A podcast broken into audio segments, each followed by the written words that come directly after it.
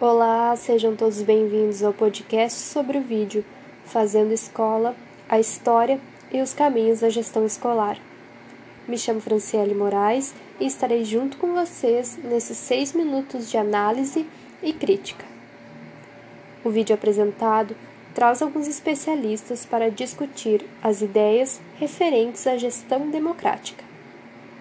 O vídeo apresenta o processo de construção da gestão escolar, desde os tempos dos jesuítas até os dias atuais.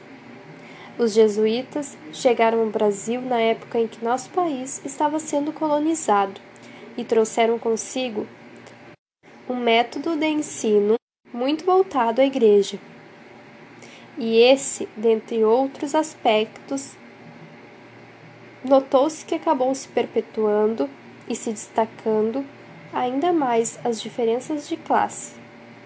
Depois disso, vários outros aspectos negativos fizeram que os jesuítas acabassem sendo expulsos e a educação passou a ser responsabilidade do Estado e não mais da Igreja Católica.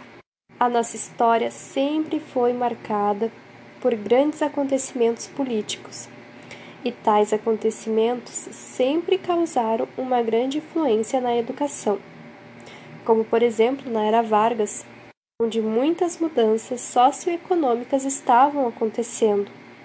Vendo tais mudanças, o então presidente Getúlio Vargas, em 1930, criou o Ministério da Educação e da Saúde Pública. Tal marco, embora novidade no Brasil, já não era novidade em outros países. E pulando um pouquinho mais na linha do tempo, muitas foram as lutas para as transformações da escola. Entre ganhos e perdas, foi se constituindo então a gestão escolar. Apesar de haver muito envolvimento no início, um gráfico traz à tona uma realidade que se diferencia a tal luta como exemplo de 1964, onde cada mil alunos, apenas 449 passavam para a segunda série.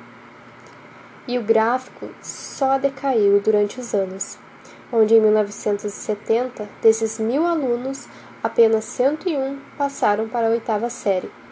Durante o regime militar, houve uma objetivação de ensino, onde era dito que apenas existia uma única resposta certa, um único caminho a ser seguido. E tal objetivação não combina com o ambiente escolar, pois a escola abre, ou pelo menos deveria abrir, um leque de opções, onde não existe apenas uma possibilidade, mas sim vários caminhos a serem seguidos. O vídeo apresentado fala muito sobre diferenças de classes, o papel da escola, como esses aspectos políticos interferiram na educação. O vídeo mostra que a luta ainda não parou, que muita coisa precisa ser mudada e muitas outras precisam ser revistas. Os anos passaram, mas alguns aspectos do passado ainda se fazem presente na nossa educação. É necessário investir em políticas públicas onde tenhamos o melhor espaço para o professor e para os alunos. Nessa perspectiva, é fundamental reavaliarmos a educação no Brasil, buscando não apenas melhorar o ambiente escolar, mas também a forma com a qual ensinamos. A escola exerce um papel muito importante na formação de um indivíduo e constitui um dos três grandes pilares da educação, pois é dentro da escola que teremos um contato efetivo com outras pessoas. Sendo assim, nós, como futuros educadores, devemos desde agora buscar analisarmos essas problemáticas e buscarmos uma melhoria de gestão. Apesar de parecer utópico, o pequeno passo que damos já faz uma grande diferença para o futuro.